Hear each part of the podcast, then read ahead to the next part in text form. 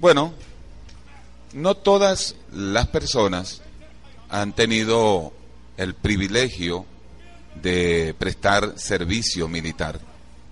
Y no todas las personas tienen conocimiento militar.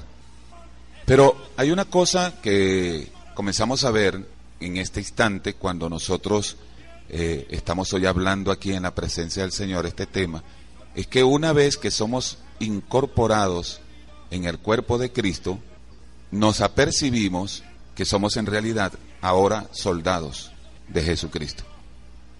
Pero nosotros somos, en un número X, ignorantes de las artes militares. Quizás sería temerario decir que un buen número, no me atrevo a colocar una cifra o un porcentaje, de nosotros como cristianos somos completamente ignorantes de las estrategias militares, de lo que tiene que ver con ese campo. El campo militar es como un mundo aparte, tienen un orden distinto, una forma de pensar, son condicionados para un plan, para un modo de vida, hasta, hasta la vida le cambia al militar, sea hombre o sea mujer. Eso usted lo puede notar, hasta en la forma de hablar del militar es distinta. Y pretenden a veces gobernar sus casas como si estuviesen todavía en el cuartel. Es uno de los rasgos y de las consecuencias de llevar una vida en la milicia. Pero les estoy diciendo que la mayoría de los creyentes pues desconoce desconocemos lo que tiene que ver con ese, esa profesión de la milicia. No obstante, cuando nos hacemos entonces miembros del cuerpo de Jesucristo, que pertenecemos ahora a este reino, les dije, nos enteramos, somos soldados. Y pertenecemos a un ejército. Nos enteramos de que el jefe de este ejército es Jesucristo. Nos enteramos de que a Él sea toda la gloria, la honra, el honor, el imperio, la potestad, la majestad, que Él vive, que Él es invencible, Él es el eterno, Él es el supremo, el único supremo y el único eterno. No hay más, porque eterno es aquel que realmente vive para siempre, por los siglos de los siglos. El único que murió, pero que resucitó. Entonces, nos enteramos de que como miembros que somos de un ejército, en este caso del ejército de Jesucristo, existe otro ejército que es antagónico al nuestro, que tiene intereses distintos, que tiene opiniones distintas y una estrategia diferente. Y esto lo deducimos fácilmente cuando nosotros vemos las palabras de Jesús en las escrituras, que dice, el ladrón no viene sino para hurtar, para matar y para destruir.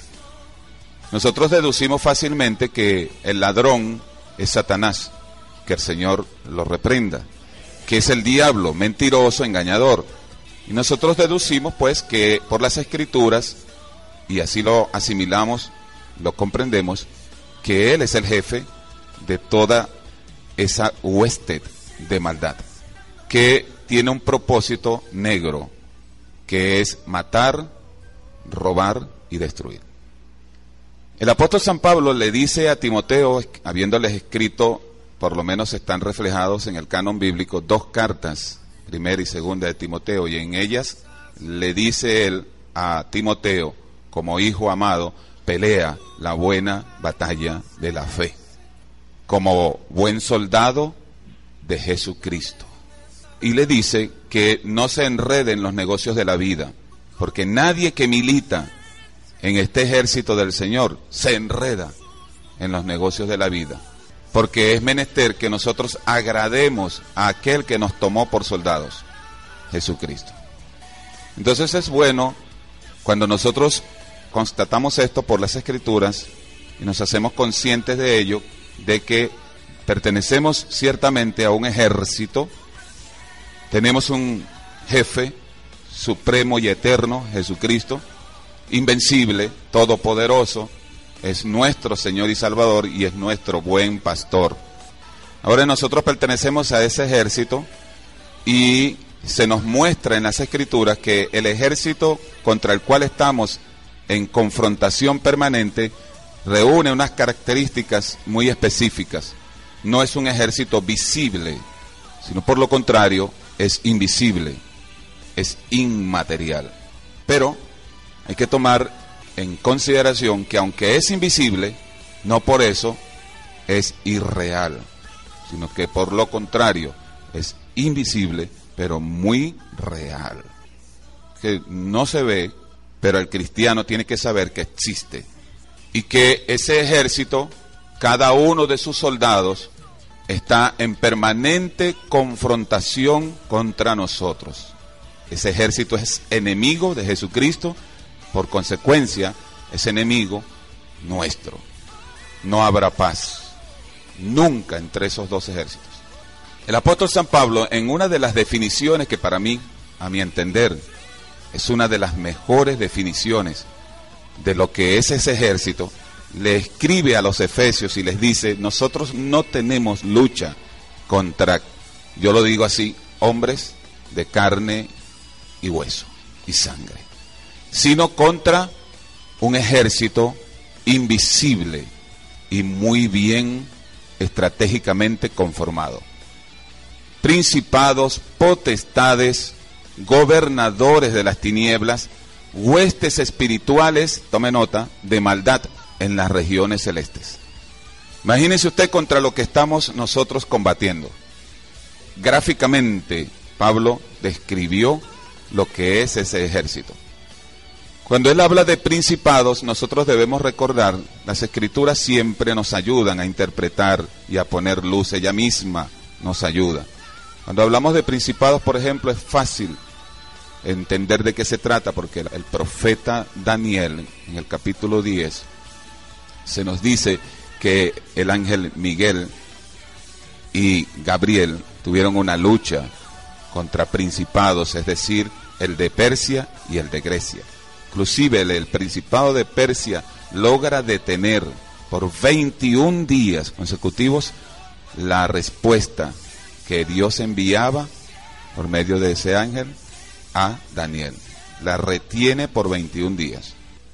Y sabemos eso porque él se lo declara, Gabriel se lo declara a Daniel. Gloria a Dios. En medio de esta situación, este ejército nuestro está conformado, les digo, por seres humanos, pero además de nuestro ejército forman parte también ángeles. Los ejércitos del Señor están conformados por una parte por seres humanos, pero por otra parte está conformado también, lo integran huestes de ángeles del Señor. Nosotros actuamos aquí, tenemos la limitación de actuar aquí en la tierra, con las armas que Dios nos ha dado. Los ángeles están en la presencia del Señor, descienden a la tierra en misiones que Dios les encomienda, pero sin embargo nosotros como soldados del Señor, miembros del cuerpo de Cristo, tenemos una misión particularmente muy especial y es la de predicar el Evangelio de Jesucristo para salvación de las almas. El ejército contrario está empeñado en mantenerle una venda a las personas para que la luz del Evangelio no les resplandezca. Nosotros empeñados en quitar la venda de los ojos de los incrédulos para que les resplandezca la luz de Jesucristo. Y en ese forcejeo estamos en una permanente batalla las 24 horas, los 365 días del año, sin que haya pausa. Porque está en juego las almas que se están yendo al infierno constantemente. No se sacia y he aquí nuestra misión tan importante, predicar el Evangelio y libertar las almas en el nombre de Jesús por medio de armas espirituales. Alabado sea el nombre de Jesús. Entonces, siendo que nuestro ejército es humano, con armas de Dios, pero peleamos contra un ejército invisible, inmaterial, Dios nos ha dado armas espirituales. El ejército que comúnmente conocemos en el mundo, pues tiene granadas, morteros, tiene pistolas, tiene ametralladoras, tanques de guerra, aviones, etcétera, etcétera, etcétera. Nada de eso tenemos nosotros. Pero Dios nos ha dotado, dice el apóstol San Pablo, nuestras armas no son de hombres, no son carnales, pero sin embargo, anote, son poderosas.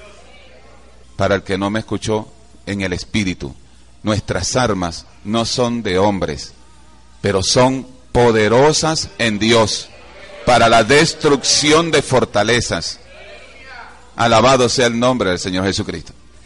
Y tenemos una vestidura particularmente muy especial, que también la describe el apóstol, la armadura de Dios desde la cabeza, estamos protegidos hasta los pies con el calzado del Evangelio de Jesucristo. De, de, tal manera que tenemos escudo, tenemos espada, tenemos coraza, tenemos casco, tenemos botas, tenemos todo. Estamos inmaculadamente e impecablemente vestidos y armados como soldados del reino de Dios. Aleluya. Entonces usted no es cualquier soldado. Dele un aplauso a Cristo. Gloria a Dios.